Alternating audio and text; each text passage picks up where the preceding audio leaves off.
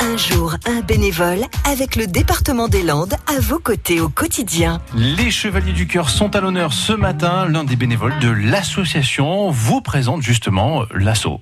Je suis Alexis Lalanne de Casebon et je représente l'association des Chevaliers du Cœur. En fait, on organise un week-end euh, euh, tous les premiers week-ends de septembre et euh, on récolte des fonds pour ensuite les reverser au profit de la sclérose en plaques notamment, mais on a aussi participé à d'autres projets caritatifs.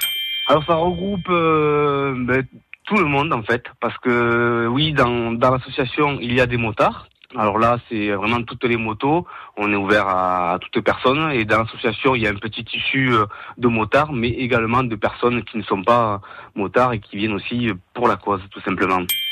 Oui, ça demande du temps, de l'énergie, euh, voilà, mais il faut tout simplement euh, être bien entouré.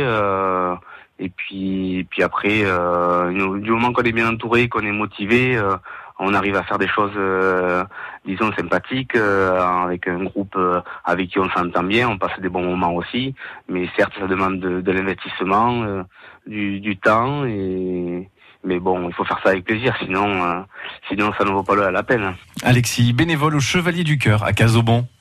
À réécouter et à podcaster sur l'appli France Bleu.